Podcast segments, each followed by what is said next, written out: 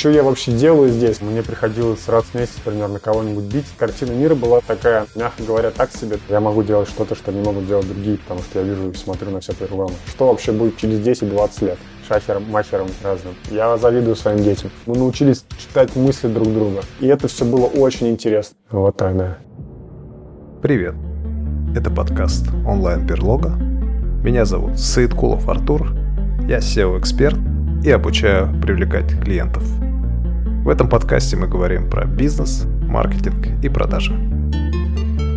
Всем привет! С нашим сегодняшним гостем мы познакомились, когда он еще жил в России, это было 7 лет назад. Он занимался на тот момент организацией тренингов по всей стране. Сейчас он живет на западном побережье Америки и работает в самом сердце всех инноваций нашей планеты. Он является основателем Сан-Франциско Innovation Hub, автором книги «Культура организации Кремниевой долины» и еще нескольких книг. И он организовывает бизнес-туры с погружением в компании Силиконовой долины. Его зовут Руслан Гафаров. Руслан, привет. Да, привет, Артур. Руслан, расскажи, чем занимаешься? Ты правильно сказал, что мы сначала думали, что мы делаем бизнес-туры, потом поняли, что мы делаем такие программы погружения, когда у нас больше было контекста о том, чтобы рассказать людям, как действительно устроено мышление людей здесь, где мы сейчас живем, да, в Кремниевой долине. Буквально год назад я понял, что мы нечто больше. Мы строим такой глобальный комьюнити центр в Кремниевой долине и, соответственно, там, являемся таким мостиком для тех людей, кто еще пока не здесь или здесь, но нету того нетворкинга, который мы можем дать, для того, чтобы они а, разбирались в том, как устроено вообще в целом мышление людей, которые живут, работают здесь, для того, чтобы делать с ними нетворкинг, совместные проекты, чтобы разобраться, как работают венчурные инвестиции, чтобы разобраться, как работает менеджмент в современных корпорациях, стартапы, акселераторы,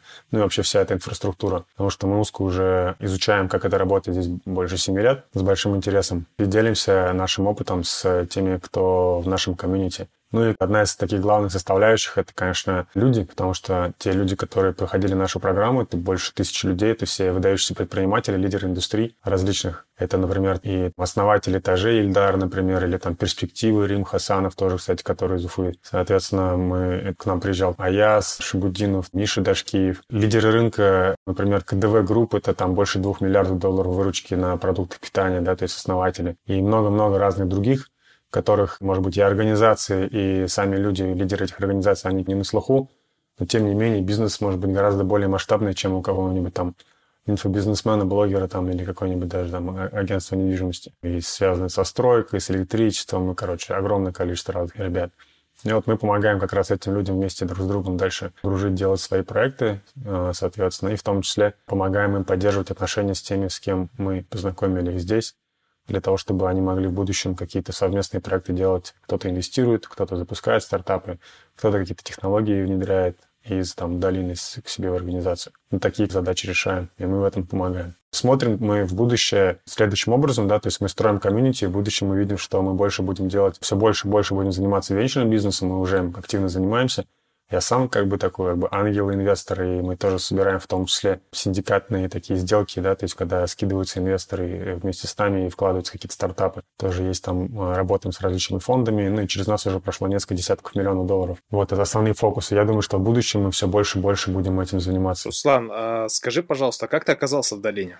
Но ну, мы сначала занимались организацией образовательных мероприятий, как ты говорил, в России. Я делал это в России, странах СНГ. Мы делали это в 40 городах, 8 странах. Я в первую очередь делал это для того, чтобы разобраться, как на самом деле вообще делает бизнес, да, потому что я из семьи, где о предпринимательстве ничего не знали, некому было подсказать мне, да, то есть как это работает. Ну и вообще окружение такое было у меня тоже специфическое, откуда я родом и где я вообще учился, и не было вокруг меня вот, ну, реально предпринимателей, которые могли бы как-то рассказать вообще, как это работает. Я читал много книг, узнавал все из книг, но в какой-то момент понял, что я много знаю, но от этого жизнь моя сильно не меняется, потому что знание это не есть делание решения, да, то есть для того, чтобы делать, нужно было окружить себя людьми, которые каким более таким практическим опытом, а, а не теоретическими владели. Так я начал как раз заниматься образовательными мероприятиями, но как раз вот в 2015 году, когда учился в Сколково, я в какой-то момент понял, что, в принципе, в России никто не знает, как делать бизнес, потому что там нету такой справедливой конкуренции. Следствие этой системы мы видим сейчас все последствия, да, то есть то, что вот началась война в Украине, как раз это одна из основных причин, то, что жесткая иерархическая система, и если у тебя есть какие-то несовпадения с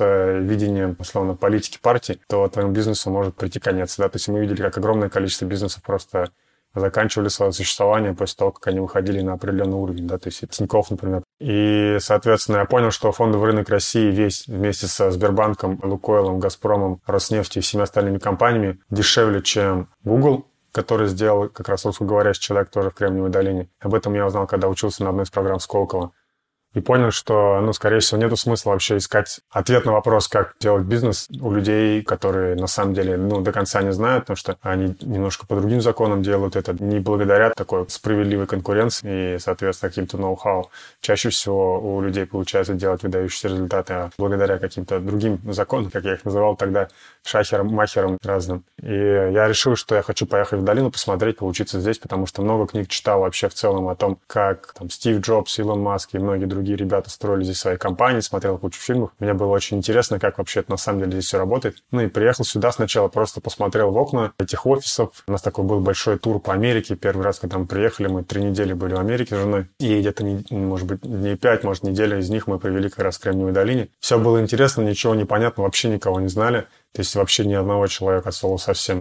Просто походили, посмотрели, я понял, что действительно я хочу разобраться, как это все работает. И там же вот сделал пост, что хочу сделать такую программу, где я буду разбираться, как работают эти компании. Вот не знал, как я это организую момент, когда я делал пост. Был уверен на 100%, что разберусь уже после. Сначала мы продали там более 10 участий, и, соответственно, вместе уже на эти деньги организовали такую программу для себя – и после первой программы я еще больше влюбился в это место, потому что я понял, что это действительно кардинально отличается от того, что я видел раньше. И я фанатично начал развивать эту историю. И в один из моментов я понял, что ну, то есть нету смысла тратить время на то, чтобы жить в России и удаленно все это делать, тем более, что там в какой-то момент на один из моих тренингов пришел сотрудник ФСБ, сотрудники там по экстремизму, всякие сектоведы на тренинг Брайана Трейси, там известного, признанного во всем мире тренера, автора бестселлеров многих и так далее. Ну и я понял, что, по всей видимости, то, что я делаю в России, это никому не нужно, и смысл мне там напрягаться. У меня миссия такая, помогать миру становиться более осознанным, чтобы как можно больше людей было осознанными. Я понял, что вот ну, моя точка приложения усилий в России, она гораздо имеет меньше рычаг, чем если я это буду делать в Америке, потому что если я буду делать это в Америке,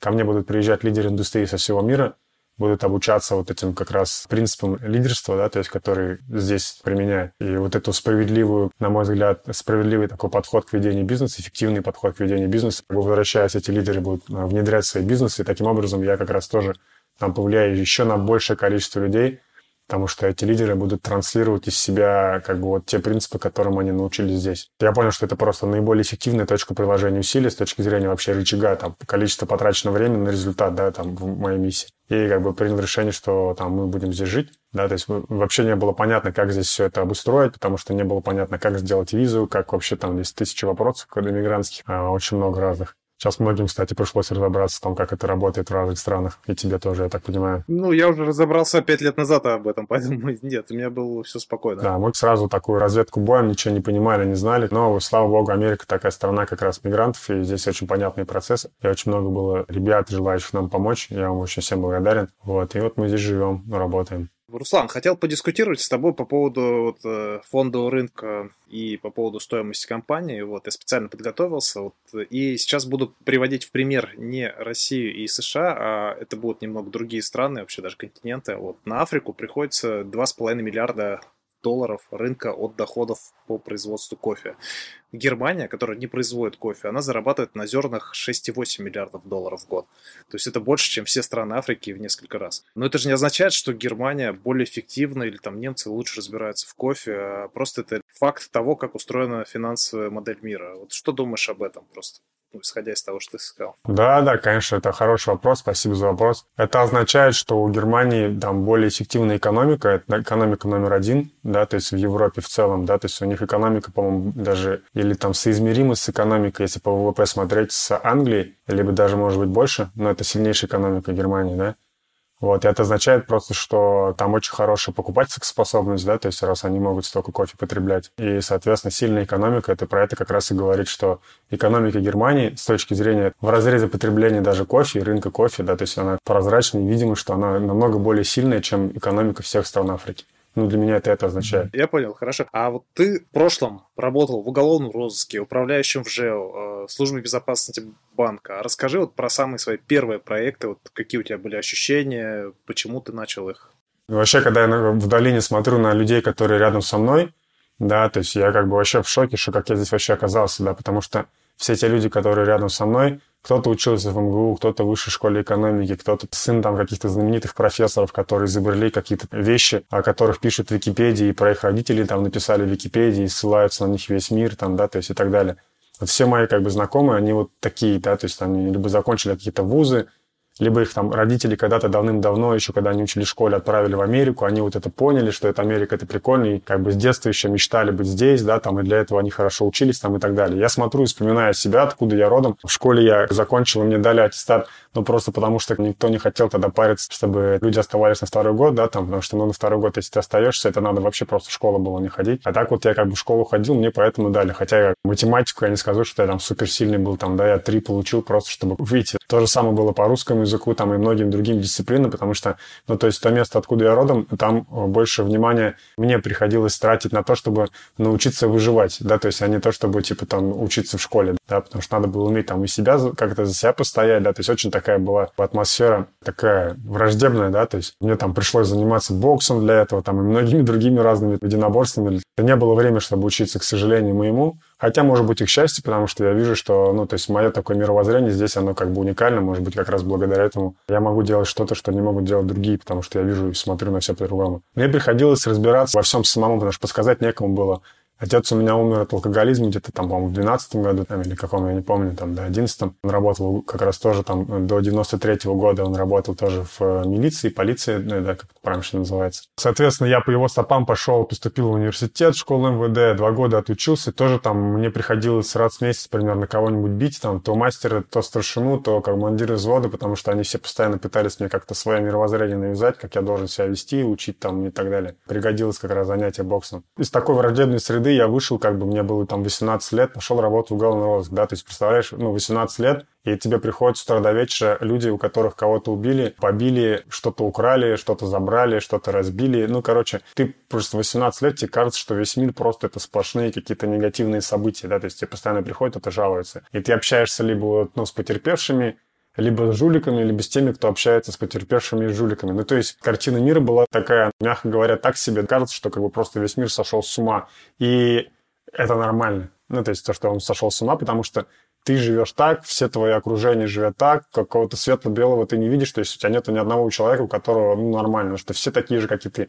Все точно так же закончили когда-то условно школу МВД, пришли на работу, плюс-минус из одного там уже, ну, как бы там они тоже окружение, да, то есть все плюс-минус тогда были как бы в такой ситуации, по крайней мере, в Уфе из моего окружения. Ну, то есть, и ты смотришь на все это, да, там, и ты думаешь, это нормально, потому что у всех так. Ну, то есть, тебе не кажется, даже не думаешь, что что-то происходит не так, потому что все так живут. Но интуитивно я всегда, у меня была какая-то вот эта внутренняя интуиция. Я всегда чувствовал, что я хочу делать, что я буду делать, чего я точно не хочу делать, точно не буду. То есть, какие-то свои такие внутренние принципы есть, которые очень было сложно сформулировать, но не всегда были, есть и будут. И когда я увидел, что в месте, где я работал, да, там э, нужно было делать не то, что требовал закон, раскрывать преступления, а то, что, соответственно, требовало твое руководство, это как бы две большие разницы, да, потому что на самом деле там в иерархических организациях, ипогей которых, наверное, как раз правоохранительные органы, армия, полиция, где я работал, она заключается в том, что, по сути, сотрудник, как бы, твой руководитель должен служить не закону, а он должен выслуживаться перед своим непосредственным начальником. И у них там есть своя там, э, там система KPI, например, там количество раскрытых там, преступлений или зарегистрированных преступлений, да, то есть, то есть зарегистрированных преступлений должно быть меньше, раскрытых преступлений должно быть больше.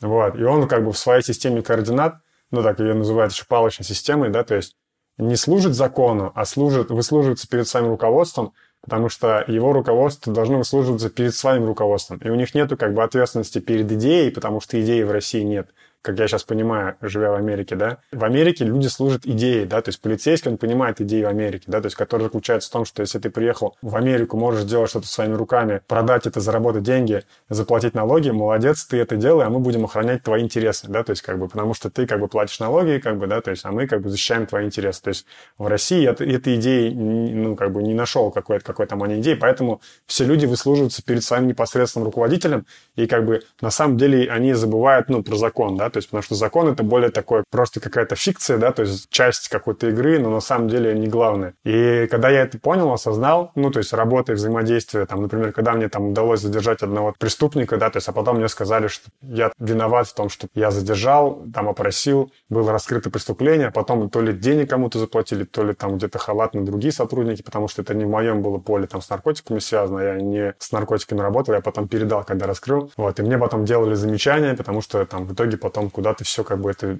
чем, чем я занимался, оно куда-то делалось, да, там, например. Или я там один раз задержал какого-то человека, который оказался депутатом, потом пришел какой-то ФСБшник, начал угрожать мне, моему руководству там и так далее. Ну и как бы я в итоге получил за это, за то, что делал свою работу. И я понял, что точно это не моя тема.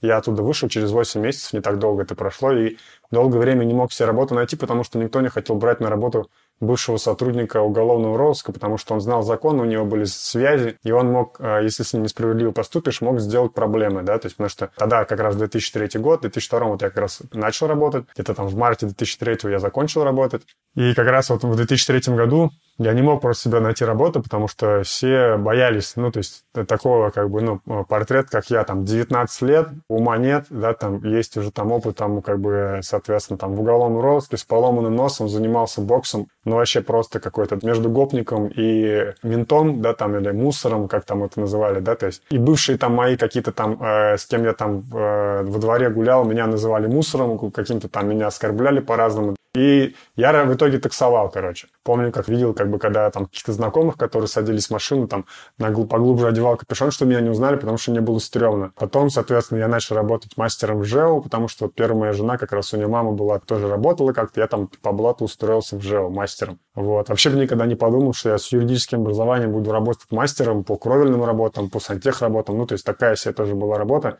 И первое время, когда я туда ходил, я как бы тоже, мне хотелось плакать от того, чем я занимаюсь, потому что, ну, там я расследовал преступление, э, убийство раскрывал, реально там получал благодарность за это. А теперь я, типа, у меня там масштаб задач, типа, у кого-то потек смеситель, там засорилась труба, и тебе нужно туда отправить слесарей, ты должен там проконтролировать, пойти в эту квартиру. Или, например, осенью у всех текут крыши, весной, извиняюсь, чаще всего. И ты такой ходишь, и составляешь акты, и все на тебя орут, как будто ты им как бы там дыру специально дрелью сделал. То есть все просто, ты ходишь просто, и ты как будто, знаешь, типа, как просто мусорное ведро, куда все просто плюют и гадят, короче, понимаешь? Ну, то есть, здесь такое отношение, знаешь, типа, Конечно, я был виноват вообще во всем, вот лично я, вот прям, ну, как бы, что вот у них там, вот я им не даю жить, что они так столько денег платят за квартиру, а я вот им как бы там дырок наделал в крыше, короче. То есть все сливают свою желчь. Да, да, то есть, то есть я просто ходил, думаю, блин, вообще, я, типа, ты, Руслан, реально для этого родился, чтобы вот этим заниматься?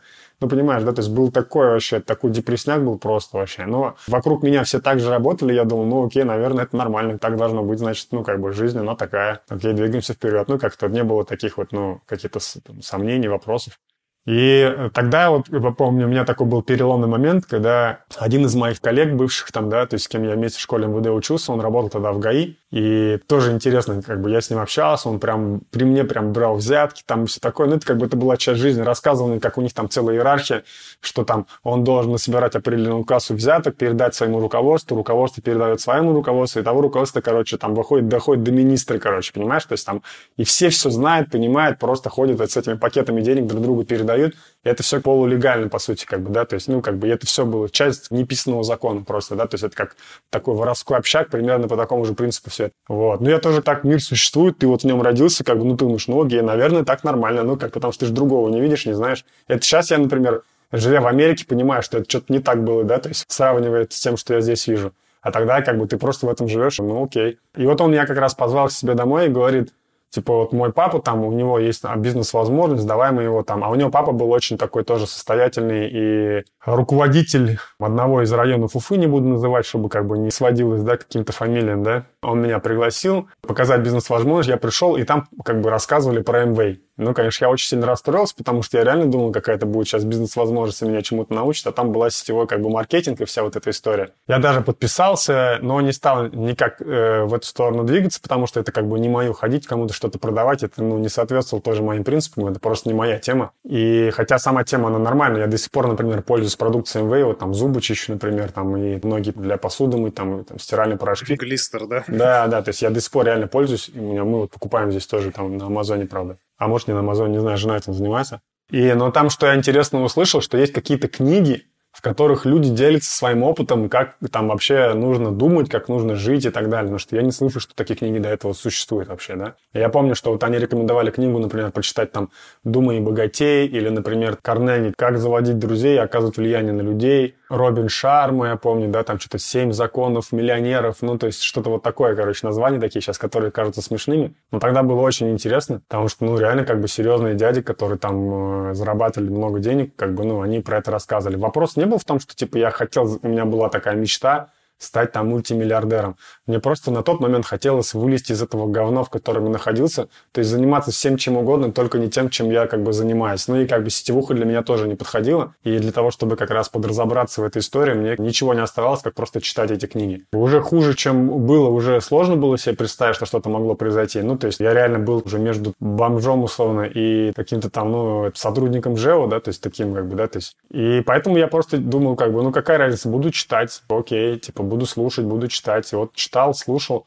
Как раз когда там сидел, смотрел за сотрудниками ЖЭО, пока они работали, красили стены, ремонтировали трубы, там что там я делал. Я потом стал там главным инженером. Как раз я думал, потому что вот много читал, слушал и как бы пытался внедрять. В какой-то момент я понял, что это недостаточно, нужно ходить на тренинги. Даже пошел какой-то тренинг Forex Club, помню, да, то есть про то, как торговать на рынке Форекс, да. Очень интересно было, кстати, я очень благодарен тому опыту, который получил. Я более-менее разобрался, как работает там макроэкономика, все вот эти рынки. Но тоже это не моя тема была сидеть, это надо быть ну, как бы задротом, сидеть просто с утра до вечера перед монитором и там принимать решения. И, то есть не моя эта тема, я как бы этим не стал заниматься, но опыт определенный получил. И потом я пошел учиться там, в университет, это УГАТУ, на второе высшее образование, закончил там экономическое образование, и параллельно там как раз еще пока не закончил, когда учился, познакомился с челом, который меня позвал работать в банк. Для меня это было просто, ну, то есть, типа, где ЖЭО и где банк, это просто было как, типа, в космос улететь, короче, из ЖЭО, ну, то есть, это реально было для меня,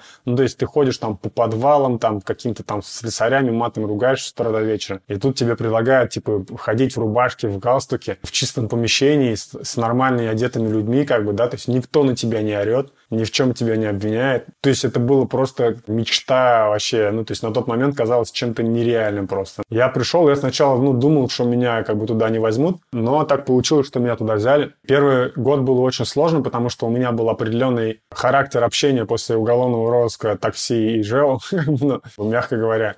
Очень был такой специфический у меня был жаргон и, и так далее вообще. Ну и вообще в целом, как бы, я такой был специфический. Я сейчас как бы понимаю, что есть определенный след, даже на моем лице, вот, ну, как бы его видно. Вот, а тогда прямо он очень сильно ярко выделялся, и мне было очень тяжело в банке найти себе место, потому что, ну, то есть такой тоже там, ну, как бы я не был таким стандартным банкиром. Вот, но через год э, я своим трудом показал, что на меня можно рассчитывать, мне начали там предлагать повышение и так далее. Я стал фактически заместителем начальника по Башкирии в одном из крупнейших федеральных банков и, соответственно, занимался расследованием преступлений, которые совершались внутри банка, и предотвращал преступления, ну, то есть как всякие мошенничества там и так далее.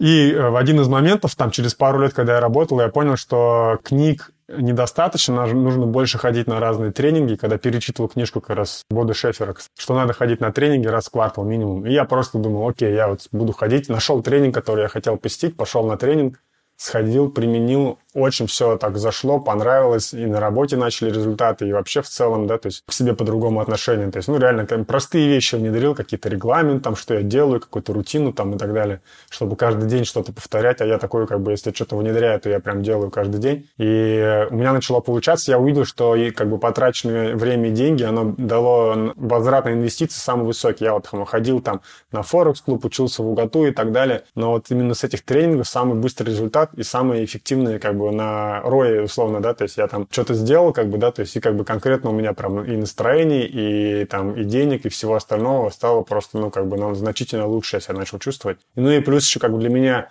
все эти люди, которые интересовались тренингами, тоже были, был как глоток свежего воздуха, потому что, ну, все эти люди тоже были какими-то предпринимателями, интересными ребятами, с которыми хотелось больше времени проводить, а не просто с какими-то банковскими клерками там, или с друзьями из ЖЭО, условно, или даже из уголовного розыска. Потому что это были предприниматели больше, уже большая часть, которые что-то хотели делать по-другому. Это было все очень интересно.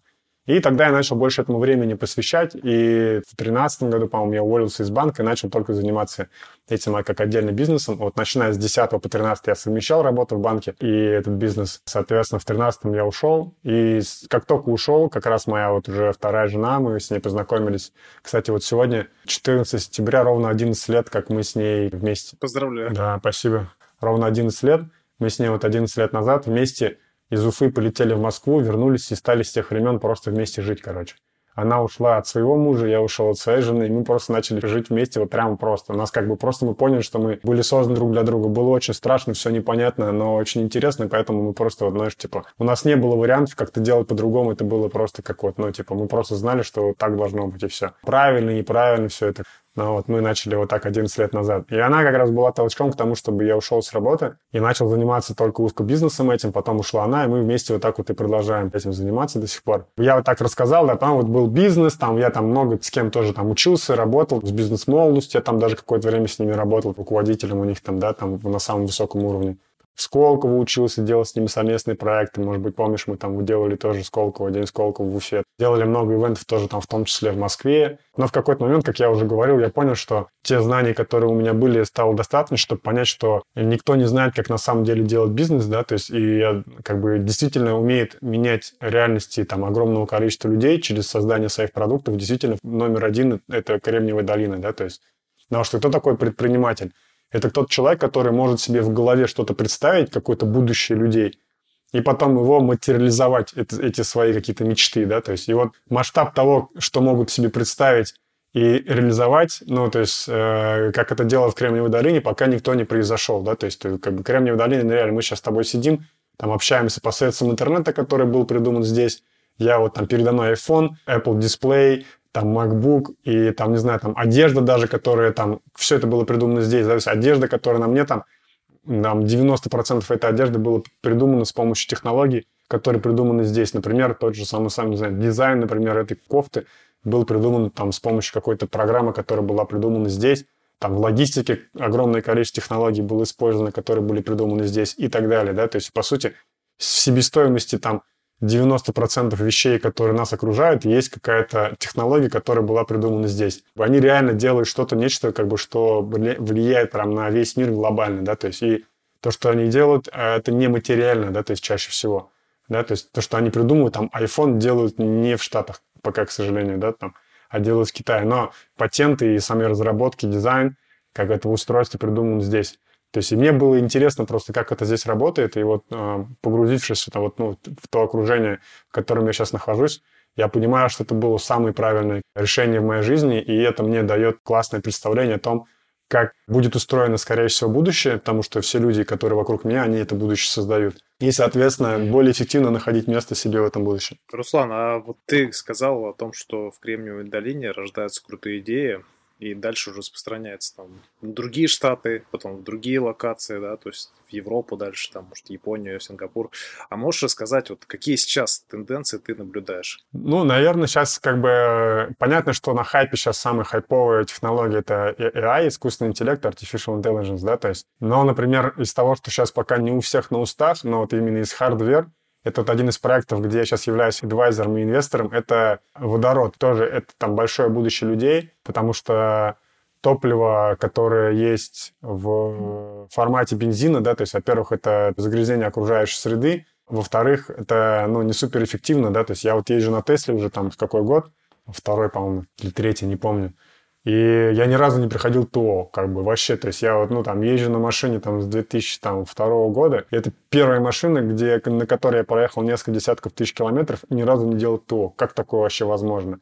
Ни разу не заезжал на заправку. Да и вообще даже на электрозарядке, которые вне дома, я очень редко заезжаю, да, потому что обычно ты приехал домой, как телефон на ночь поставил на зарядку, с утра достал, и все очень удобно, потому что не тратишь время на то, чтобы где-то куда-то заезжать и стоять, ждать, пока там заправится. Все эти запахи там и так далее. И, соответственно, становится понятно, что батарейка для электромобилей это не самый эффективный способ, по крайней мере, та, которая сегодня есть, литионная, да, то есть не самый эффективный способ для, соответственно, хранения энергии, да. Например, я слышал, как бы, возможно, это слухи, а возможно, нет, но вот от очень серьезных людей, что сегодня, например, армия США переводит свои, а, соответственно, всю технику с солярки на водород тоже. Ну, то есть глобальный shift. Ну, то есть представляешь, какие бюджеты там будут, есть какое количество транспорта и других разных машин, которые будут использовать не солярку для энергии, да, выработки, а водород. И э, вот один из стартапов, в который я сейчас инвестирую, почему я туда инвестирую, потому что мой товарищ как раз вот, да, то есть он э, там уже там три года назад запустил первую компанию, в которой они делали двигатели для летающих э, аппаратов, больших коптеров многоместных для людей. Ну, типа такие как бы летающие машины. И он успешно продал этот э, свой стартап более крупному стартапу, который как раз эти машины производит. И продал более чем за 100 миллионов. Ему, так как он владел 10% как CEO, досталось 10 миллионов, которые он должен был получать на протяжении какого-то количества времени, там, 4 лет. Он забрал первые 3 миллиона и ушел. То есть не забрал 7, оставил их. Потому что он по договору должен был 4 года работать, и ему каждый там год дают определенное количество акций. Но он ушел, не дождался вот этих э, оставшихся 7 миллионов, потому что запустил новую компанию. И эта новая компания делает, опять же, то есть связано с водородом. И он делает такие батарейки на базе водорода. То есть в Америке в Калифорнии, по-моему, около 60% renewable energy, да, то есть это вот, ну, там, возобновляемая энергия, там, это солнечная, э, ветряная и так далее. Гидроэлектростанции, это вот все renewable, да, то есть, по-моему, по Америке в целом он говорил 40%, а в Калифорнии 60% renewable energy. И он делает, так как около половины энергии, которая вырабатывается с помощью вот этих возобновляемых источников, да, там солнечные, там ветряная и так далее, они уходят в землю, потому что на момент их выработки нету э, такой потребности на, ну, как бы переработку всего количества той энергии, которая вырабатывается. И то есть она просто уходит в землю.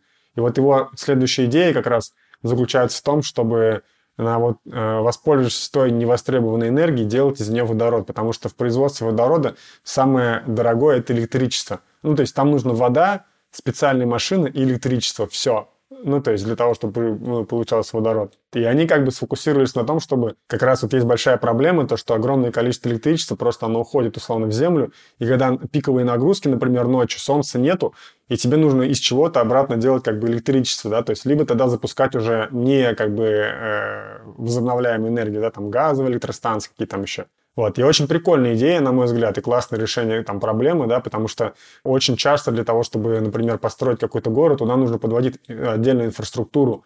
Но с его технологией будет очень просто там ставить как раз вот такие системы э, возобновляемой энергии, солнечной, например, да, то есть его водородную, условно, там установку, и, соответственно, там, условно, днем светит солнце, э, вырабатывается водород, ночью солнца нету, из водорода вырабатывается электричество, и город питается какой-то удаленный от сетей, да, то есть тем электричеством, которое было накоплено днем. Пока, к сожалению, то есть, ну, если какой-то удаленный город ставит, если нет у него подключения инфраструктурного, да, вот к общим сетям, не представляется возможно в этом городе жить без электричества, да, то есть, либо там надо какую-то электростанцию классическую ставить, там, газовую или какую еще. И это большая проблема, и это триллионный рынок. И он делает эту историю, и вот я сейчас ему помогаю, очень интересно. Это большой тренд, то есть грузовики в будущем будут ездить на водороде с высокой вероятностью, самолеты летать, особенно вот эти все, вот это вот то, что мы называем вот эти все коптеры там и так далее, там они на батарейках точно не смогут летать, потому что количество вырабатываемой им энергии для того, чтобы таскать эту батарейку, ты очень много полезного груза как бы просто теряешь, да, то есть возможности, когда ты таскаешь с собой эту огромную батарейку. Ты можешь меньше груза просто возить, это невыгодно. То же самое с грузовиками, например. Ты ставишь на них эти огромные батареи, то ты меньше груза можешь тащить, потому что тебе нужно таскать с собой эти огромные батареи, это тоже, ну, невыгодно. И плюс зарядка вот этих траков, да, представь себе, грузовик нужно зарядить, то есть какое количество времени он будет стоять на зарядке и какое количество нужно зарядок для этого поставить. Ну, то есть это как бы инфраструктуру в будущем выстроить под, вот, например, грузовики очень сложно будет. А водород это заправляется как бензин, условно, чик, все, как бы поехал дальше.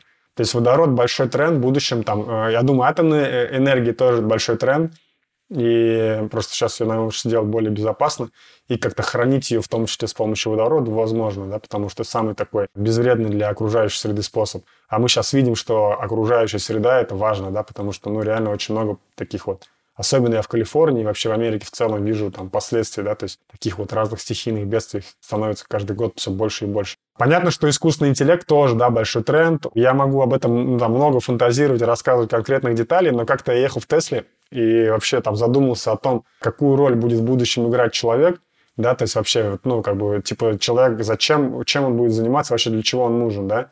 Я думал, когда я ехал в Тесле, я вел там точку Б, куда я хочу приехать в навигаторе, и машина меня туда везла. ну, я там придерживаю руль, но наехал на автопилоте. И у меня просто так, так фантазировал о будущем, что, возможно, в будущем, направляясь из точки А в точку Б, я буду параллельно находиться в тысячи метавселенных одновременно. И в виде различных аватаров буду решать разные задачи. В там, одном аватаре я буду вести десятки разных переговоров в разных метавселенных одновременно. Соответственно, в других метавселенных я буду воспитывать детей своих. В-третьих, я буду играть в компьютерную игру. В-четвертых, каких-то там буду решать какие-то там бизнес-задачи, сидеть мозгоштурмить с командой. И так далее, и так далее, и так далее. И все это будет часть меня, но не до конца я. Потому что это так же, как на автопилоте, я буду вводить просто точку Б и определять, с какой скоростью я хочу достичь точки Б, и скорость, она будет коррелировать с риском, доеду я туда или не доеду, да, то есть, и вот я буду должен будет определить просто там условно скорость, ну, то есть там условно я хочу типа light режим, типа стандарт или там hard какой-то, да, там или спорт, да, там режим в машине. В переговорах то же самое может быть, может быть light, и тогда мой аватар от моего имени будет вести переговоры, там, не знаю, вести подкасты, например, да, то есть тоже там, то есть причем они от меня отличаться вообще никак не будут, то есть это будет такой же человек, как и я, визуально полностью картинка будет также восприниматься, по голосу, интонация, мои умозаключения, мой как бы тон of voice, все будет одинаково так же. Дипфейк такой будет, да? Да, ну, то есть это не дипфейк, это вот как чат GPT, например, понимаешь, да, то есть это просто часть меня. Это вот как мы сейчас пишем в телефоне что-то, и нам предлагают следующее слово. Но это просто очень, так скажем, на максималках проканченная версия, ну, как бы вот этого следующего слова, понимаешь, да? То есть, когда ты не просто следующее слово, а полностью весь диалог, как чат GPT сейчас тебе, тебе помогает, например, там, написать какое-то там умозаключение, предложение, какую-то статью там, да, то есть также и на максималках просто вся эта история с технологией представить, она также будет решать различные задачи. Единственное, здесь как бы роль человека будет заключаться в том, чтобы определить точку Б понимаешь? Ну, то есть, типа, человеку больше нечем будет заниматься. Это самая креативная задача будет, да? То есть, типа, а куда ты хочешь приехать? Потому что пока ты не ведешь в навигаторе точку назначения, ты не стронешься с места, так ведь? И вот на самом деле я думаю, что вообще там, ну, забегая вперед, назад, да, то есть опять возвращаясь назад, что вот мой как раз мое местонахождение здесь, в Кремниевой долине, вот то, что ты вопросы задавал, как, зачем, почему, я когда-то, когда вот только уволился с уголовного розыска, когда рассказывал, мне хотел, я, когда я работал в такси, мне хотелось жизнь самоубийством покончить, потому что, ну, как бы, мне реально, я не понимал, типа, зачем я вообще живу, что я вообще делаю здесь, я страдаю, все, что вокруг меня было, просто это было, как бы, ну, какой-то тлен. Я реально уже серьезно задумался, я себе просто задал вопрос, типа, а зачем? Ну, то есть, вот, ну, ответь себе на вопрос, зачем ты вот дальше тебе, ну, как бы, страдать? И вот я помню, тогда себя определил, что я готов страдать хотя бы просто потому, я любил фантастику очень читать всегда, в детстве там тоже, да, Лукьяненко всего перечитал, прям все, что он написал, там Стругацких, там много чего, да, там. И я просто себе сказал, что «Э, Руслан, ты будешь жить хотя бы просто для того, чтобы, чтобы увидеть будущее, потому что будущее, в будущем технологии будут, ну, как бы на другом уровне, и это все было очень интересно. И я сказал себе, окей, я готов хотя бы ради этого страдать. Помню тогда у меня, когда я еще вот работал только в уголовном розыске, у меня появился этот первый телефон, который я купил, и мне казалось это просто каким-то волшебством.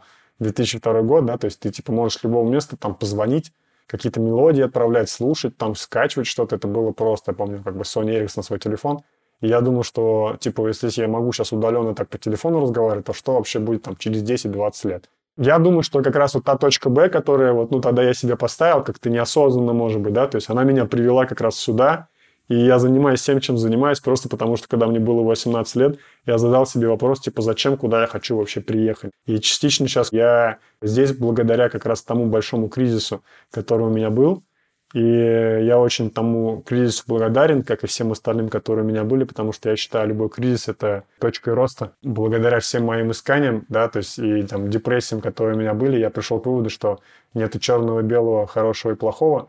Это единичка и нолик, код, программа, задача которой вывести тебя на следующий уровень, помочь тебе достичь условного просветления, да, то есть не знаю точное определение просветления, но вот я верю, что человечество идет и от тьмы к свету, и как бы мне бы хотелось стать тем, кто может максимально тоже облегчить этот путь для человечества, как бы там это пафосно не звучало. Руслан, а ты говорил тоже в предыдущих интервью о том, что ты бы хотел познакомиться, вернее, чтобы на тебя обратили внимание серьезные люди, ну, наверное, речь, наверное, идет, может быть, про тех людей, про влиятельных, возможно, людей, которые могут влиять на целую индустрию, с целью, чтобы сделать мир более осознанным. Что ты вкладываешь в это? То есть, что значит для тебя осознанность? Я вот наблюдаю, например, как работали организации там в России, в тех, в которых я работал, рассказывал про некоторые из них, и как работает организация, например, Google или там, не знаю, там Apple. Я изучал об этом книгу, написал, да, ты говорил об этом уже. И организация как раз Google, она очень по культуре напоминает такой фестиваль Burning Man. Burning обижаются, когда это называют фестивалем, это не фестиваль, но по сути понятно, про что это. Burning Man — это как бы миссии и принципы, в рамках которой самоорганизуется ежегодно более там 70 э, тысяч человек, которые строят временный город на неделю, и там строят его еще месяц, разбирают, потом еще примерно столько же до конца убирают. И там нету иерархии, да, потому что каждый лагерь, он приносит свой какой-то вижен того, как они хотят видеть конкретно свой лагерь. Если это соответствует принципам и другим правилам Burning Man, то есть им дают разрешение, и они делают это. Соответственно, таким же образом строятся арт-объекты, арт-кары и все другие активити, которые есть там э, во время вот этой недели проживания в пустыне. То есть такое, что происходит там, какой-то иерархической системе придумать ну, невозможно, потому что когда ты смотришь все эти арт-объекты, события, активности, которые там происходят, это нельзя ну, как бы кому-то задач нарезать, придумать то, что я там вижу, понимаешь? Ну, то есть это просто ну, нереально сделать с помощью иерархии.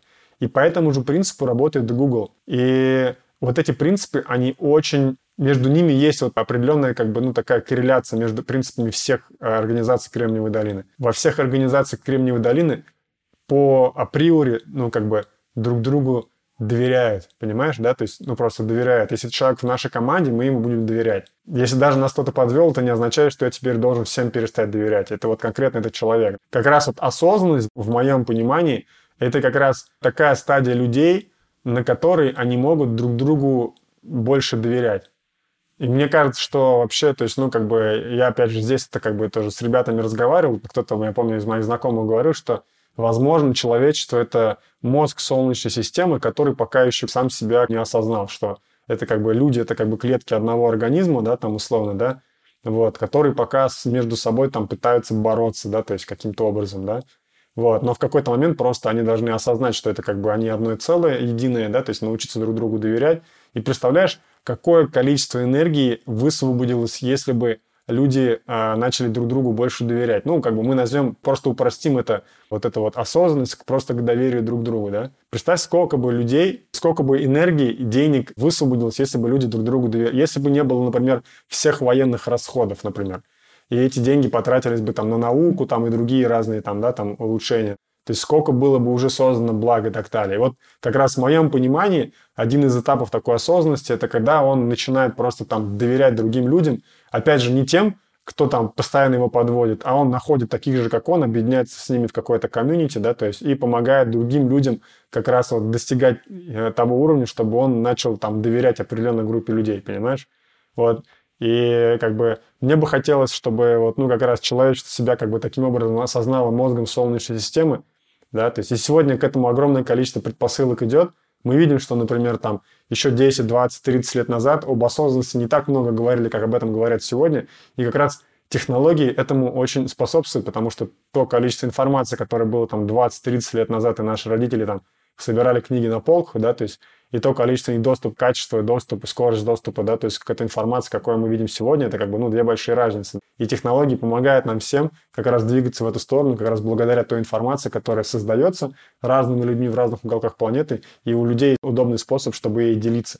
А как раз с помощью технологий там GPT и нейролинка, похожих на технологии нейролинка, которые, соответственно, там у Маска, да, то есть я вижу, что как бы искусственный интеллект и вот эта вся информация, которая сейчас там в интернете и на разных других носителях, она может быть как бы, ну, э, просто более доступной, быстрее доступной, да, то есть, ну, что сейчас между человеком и компьютером есть вот это препятствие, которое, вот, ну, как бы называется способом ввода-вывода информации, то есть для того, чтобы мы поделились теми инсайтами, которые мы с тобой хотим поделиться, мы должны говорить, читать, писать и так далее, да, то есть и для того, чтобы получить эту информацию, люди должны тоже слушать, читать, смотреть, да, то есть, ну, как бы это занимает время. А что если бы мы могли мозг в компьютер, из компьютера в мозг передавать данные пакетами, да, то есть файлами такие, чук-чук-чук, как вот матрица, да, там, хоп, загрузил в себя там умение управлять, там, не знаю, там, самолетом, вертолетом или там кунг-фу там или что там еще. И, соответственно, это было бы гораздо, ну, э, эффективнее, да, то есть и быстрее. И нас уже как бы, ну, э, это в ближайшее время ждет. И мне кажется, что вот в этом мире, где я смогу подключаться к интернету условно без телефона, напрямую просто подумав об этом, да, то есть, или, например, прямо сейчас общаться с чатом GPT, параллельно разговаривать с тобой, ставить ему задачи, и чтобы он мне подбирал структуру подкаста, как я дальше с тобой буду его вести, прикинь, ну, то есть он мне автоматически там, ну, понимаешь, да, то есть или там я вижу там какие-то абзацы, что я тебе дальше буду говорить, и то есть это часть, просто стало частью меня. Вот, представь, насколько вот, ну, как бы это помогло бы людям двигаться быстрее, объединяться. Мне кажется, чтобы это подстегнуло бы людей становиться более осознанными. Я не уверен, но мне кажется, что это бы очень подстегнуло. Возможно, там где-то как раз и вот, ну, как бы нас ждет вот эта сингулярность, о которой там пишут фантасты и говорят все ученые. Спасибо, Руслан. Я давно подписан на твою рассылку, и примерно с февраля мне начали приходить сообщения ну, от твоего имени, только уже с названием GPT Party. Можешь рассказать подробнее, что это за проект? Это как раз моя попытка в том, чтобы разобраться, что такое искусственный интеллект. Мы собрали самых талантливых инженеров, предпринимателей, сотрудников различных корпораций, да, там, стартаперов, для того, чтобы они поделились тем, над чем они работают сейчас, как они видят, что прямо сейчас происходит, и как они видят, что будет происходить в ближайшем будущем. Одна из главных задач этого мероприятия — это нетворкинг, да, то есть потому что приходят туда очень интересные люди. Ну и как бы побочный такой очень крутой эффект — это как раз у всех есть более четкое представление о том, э, как будет выглядеть мир будущего вместе с искусственным интеллектом и конкретные контакты людей, которые могут тебе помочь ну, быть, так скажем, более эффективным в этом будущем. Вот в следующий раз у нас будет большой блок выступлений там Николая Давыдова, Дэвида Яна. Дэвид Ян сейчас делает один из стартапов, где он создает digital workers, да, то есть это такие виртуальные сотрудники, которым ты можешь ставить задачи так же, как если бы это были какие-то удаленные сотрудники. Например, вот я никогда не видел ни одного из сотрудников, которые у меня сейчас работают. Они все работают удаленно на меня. Я ни разу не видел вживую никого. И можно так вот представить, что в будущем я буду нанимать не живых людей, а вот этих digital workers, да, которые будут на каких-то серваках, которые будут также понимать, соответствовать моим, там, условно, там, э, культурным стандартам, а будут приходить на встречи, решать такие же боевые задачи, как решают это люди. И вот сегодня, например, такие проекты, как у Дэвида Яна, конкретно работают над решением вот этой конкретной задачи. Они уже даже как бы, мы вот ему помогали как раз создавать как раз ассоциацию digital workers, да, то есть которые будут уже, ну, там, решать проблемы, которые несет за собой эта технология. И это прямо на полном серьезе уже там решают эту проблему уже десятки различных больших корпораций, стартапов там и так далее и в ближайшее время их будет сотни. Ты не боишься того, что вот ты говоришь, что сейчас, например, уже идет, получается, работа над заменой ассистентов, то есть целый пласт, получается, людей останется без работы. То есть ты же понимаешь, что теоретически все технологии, они могут убить большое количество рабочих мест. Ну, теоретически, да, то есть э, особенно там, понятно, низкоквалифицированных. Ну, об этом уже там в начале года активно говорили, когда был хайп вокруг искусственного интеллекта. Вот что ты думаешь по этому поводу? Мне кажется, что как бы мы можем вспомнить огромное количество похожих на текущее время ну, ситуаций в прошлом, как, например, когда люди перешли от э, использования лошадей к использованию автомобилей, и там было огромное количество тоже разных конюхов и другой инфраструктуры для лошадей. Между городами были проблемы с навозом в городах. Если видел там фотографии Нью-Йорка, да, и там было где-то 15 сантиметров говна на дорогах, потому что убирать не успевали, да, а лошадей было много. Мне кажется, что как раз вот, ну, типа, машины, автомобили в том виде, в котором мы сейчас их как бы воспринимаем, да, вот на которых мы ездим, имеется в виду, да, то есть освободили от рабства миллиарды лошадей, понимаешь, да, то есть потому что они раньше как бы были такими рабами, да, то есть а сегодня они там, не знаю, там гуляют, скачут там на соревнованиях там и так далее. Вот, и мне кажется, что искусственный интеллект тоже освободит людей от рабской работы. И больше людей будет, ну, как бы более свободными, они, у них будет больше времени для креатива, и, соответственно, для того, чтобы как раз, объединившись командой с искусственным интеллектом, ну, решать какие-то задачи, где, как мы уже обсуждали выше, да, их главная задача будет в том, чтобы определить точку Б. Слушай, а в одном из интервью ты упоминал про психотипы. И скажи, пожалуйста, во-первых, какая это градация психотипов и к какому психотипу ты сам себя относишь? Напомни, что за психотипы ты имеешь в виду, просто много разных бывает. Смотри, допустим, те психотипы, которые я использую, я их не идеализирую, это, например, 7 радикалов по Пономаренко, бывает психотип по Юнгу там и так далее. Поэтому мне просто интересно, я вот услышал в интервью, и мне, мне стало интересно, какой теории ты придерживаешься, и исходя из этой теории, к какому психотипу ты себя относишь? Слушай, я уже давно ничего такого не читал. Ну, как бы я нам изучал себя в, в разрезе соционики, но я даже забыл, как психотип это называется. Потом 16 Personality смотрел тоже, да. MBTI я тоже что-то делал, ну, короче, там такие длинные были эти опросы, что я даже, по-моему, до конца не прошел, а может быть, прошел, не помню. И, честно говоря, прям четко тебе на этот вопрос не смогу ответить, потому что я уже все забыл. Может быть, когда я об этом рассказывал, я помнил, но сейчас я уже как бы забыл. Вообще, ну, то есть я сейчас вот, ну, смотрю на организации, да, то есть как вот на проявление определенных глубинных мотивов, которых три. Да, есть организации, построенные по принципу власти, такие больше компании, похожие как бы на организации из Китая, где там жесткие иерархии, там э, доминирование, делегирование там сверху вниз и так далее. Есть компании, которые построены по принципу семьи, это типа Гугла и запаса. И есть компании, которые построены по принципу достижений, это типа Netflix и Amazon, где людям говорят, мы вам тут не команда, мы, вернее, мы вам тут не семья, мы команда профессионалов. Если вы к нам пришли, вы знаете, что делать, потому что вы профессионалы, поэтому не спрашивайте у нас, делайте, как бы, да, и так далее. И, соответственно, то есть, если вот смотреть, к какому типу ближе я вот из этих трех, да, то есть я ближе, наверное, к достижениям. Также у меня есть, например, и причастность. И у меня неприязнь к власти, да, то есть, когда у меня есть, помнишь, я говорил там на работе, там, когда кто-то пытался мне там навязать какую-то свою точку зрения навязчивую, да, то есть у меня это прям наоборот отталкивает. Когда мне кто-то пытается что-то впарить, что-то там, там делать, то, что против моей воли, есть я в таких не могу организациях работать, я не могу работать в таких коллективов там и так далее. Я думаю, это, наверное, одна из причин, по которой я удержался в уголовном розыске только 8 месяцев, а не больше, да, потому что я просто не могу жить внутри какой-то такой системы жестко иерархичной, где тебе постоянно кто-то говорит, что делать, и тебе не доверяет. Руслан, ты говорил про самоорганизацию сотрудников, и скажи, пожалуйста, а в твоей вот компании ты упомянул, что у тебя все удаленные сотрудники, если я правильно понимаю. Вот как все это происходит у тебя? Ну да, у меня тоже есть миссии и принципы. В первую очередь, когда мы э, подбираем человека, мы анализируем, насколько он проходит по культуре. Для этого коллеги проводят с ним интервью, смотрят в первую очередь, культура он подходит или нет. Потом мы смотрим, насколько у него есть хардскиллы. Потом мы запускаем на него э, нашу адаптацию, где как раз мы в первую очередь тоже даем ему достаточное количество задач, таких, которые помогут ему понять лучше нашу культуру и правила взаимодействия, потому что когда ты работаешь удаленно, там очень много разных есть таких, ну, как бы важных вещей, да, там, как правильно документировать все, что мы решили, договорились и так далее, потому что очень тяжело потом контролировать, да, то, что мы там решили. И как раз, когда человек проходит эту адаптацию, мы смотрим, насколько он действительно соответствует всем нашим принципам, да, то есть, по сути, наша такая адаптация, это тоже как бы один из этапов отсева мы заметили, что если люди долго или неэффективно проходят адаптацию, они у нас не приживаются, как бы, да. Мы как бы теперь точно знаем, что если человек завис на адаптацию, у нас это как бы точно не наш человек. И наоборот, если человек быстро, эффективно прошел адаптацию, значит, скорее всего, он нам подойдет. Вот. И у нас очень просто. У нас есть миссия, принципы. У каждого есть свой план развития, куда он хочет расти, развиваться.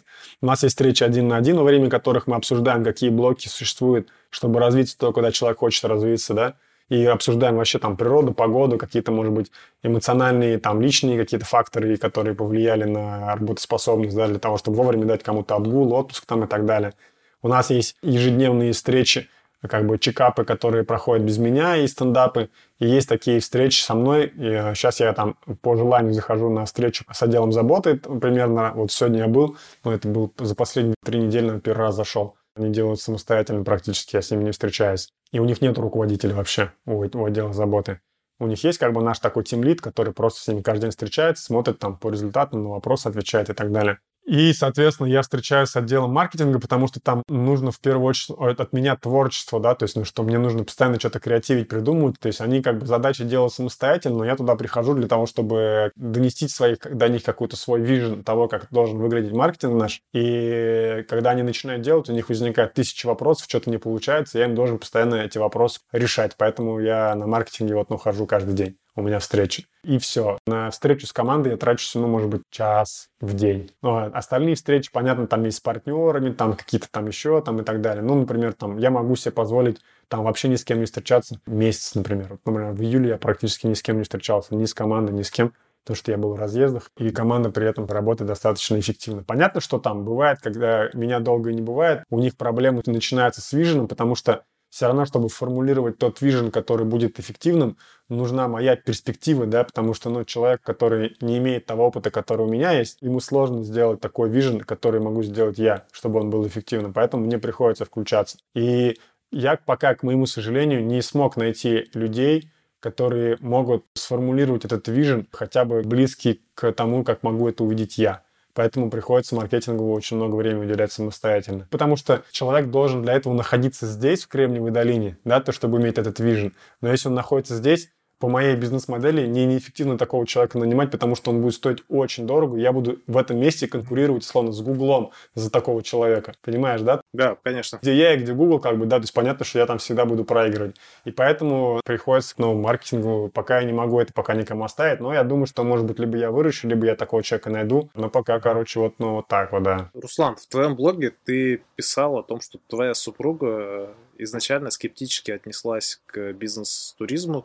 На тот момент вы так называли, когда вы стояли возле офиса Apple. Скажи, пожалуйста, а как часто ты ее удивляешь? Сейчас такое реже происходит, потому что мы вот ну, в какой-то момент, э, живя в долине, вот после пандемии, вот я не побоюсь этого слова, мы научились читать мысли друг друга. Ну вот прям реально, мы вот, например, едем в машине, я о чем-то подумаю, она это говорит, или она что-то подумает, я об этом говорю. То есть и это для нас уже не то, чтобы какая-то там, ну типа, что-то нереальное, это реально факт. Мы это поняли, когда я был в прошлый раз на Випассане, и на третий день мне было очень плохо, у меня поднялась температура, ну, было ощущение, что я заболел, и я реально думал о том, что поехать домой, потому что мне было очень плохо. Ну, то есть там такое эмоциональное состояние, ты три дня сидишь в одной позе, по 12 часов в день медитируешь, да, то есть еще у тебя поднялась температура, ты не можешь дышать носом, потому что он у тебя заложен, ты постоянно его чем-то мажешь, чтобы как бы, ну, сидеть, продолжать.